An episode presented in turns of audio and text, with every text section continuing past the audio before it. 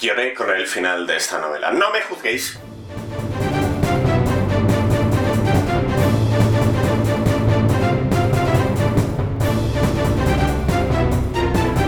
Buenos días, tardes o noches, dependiendo de la hora a la que me estéis escuchando. La tortuga se sigue moviendo con la undécima novela del mundo disco, Segador o Reaper. El concepto detrás de ella es sencillo.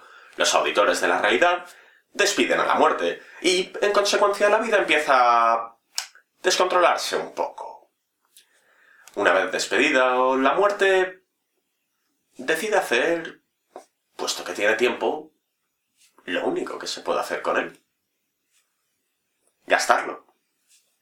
Así pues, va a trabajar para Renata Flintworth, una anciana soltera que nunca llegó a casarse con su prometido, un contrabandista. La muerte se hace pasar por Bill Dorr. Sí, es un poco como el hombre sin nombre, pero en realidad Bill Dorr me recuerda muchísimo más a John Henry. Para los que no lo sepáis, John Henry era un trabajador del ferrocarril estadounidense a mediados y finales del siglo XIX. Cuenta la leyenda que un día el jefe de Henry llegó con una espléndida máquina y les dijo a todos, esta máquina va a hacer vuestro trabajo mucho más rápido que vosotros. Henry se enfadó muchísimo. No podía aceptar eso porque él era el mejor trabajador del ferrocarril, así que retó a la máquina a una carrera.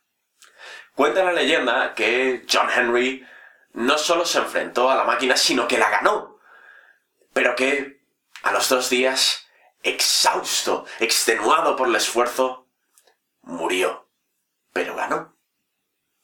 John Henry es uno de mis mitos, uno de mis cuentos folclóricos favoritos de los Estados Unidos. Y sí, Bill Dorr es John Henry, pero como segador.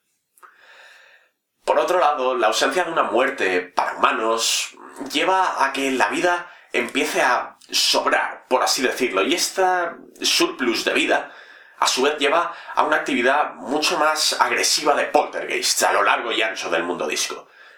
Esta actividad de poltergeists, evidentemente, afecta a la facultad de la Universidad Invisible.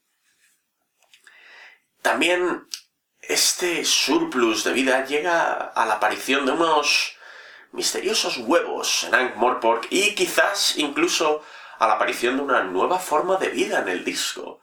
Una nueva forma de vida alienígena. Uno de los temas más interesantes de la novela es seguramente que el segador no puede tomarse la cosecha como un mero trabajo, tiene que respetarla y tenerle cariño. No es solo un trabajo, tiene que ser una labor de artesanía.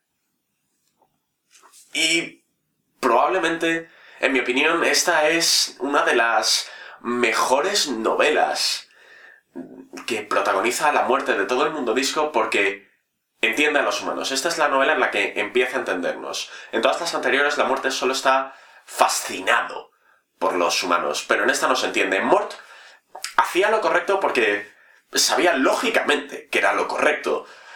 En, en El Segador, la muerte entiende por qué es lo correcto. Y bueno, como siempre, voy a terminar esta reseña con una cita del libro. Y claro, me, enfrento al mismo problema al que me enfrento siempre, y es, ¿elijo una cita tierna o una cita cómica? Porque, como todos los libros de Sir Terry Pratchett, tiene ambas. Al final me decanté por una cita de, de la muerte. La tengo aquí. Todo, todo lo que existe es nuestro. Pero tenemos que cuidarlo, puesto que si no lo hacemos, no existimos. Y si no existimos, solo nos queda el olvido.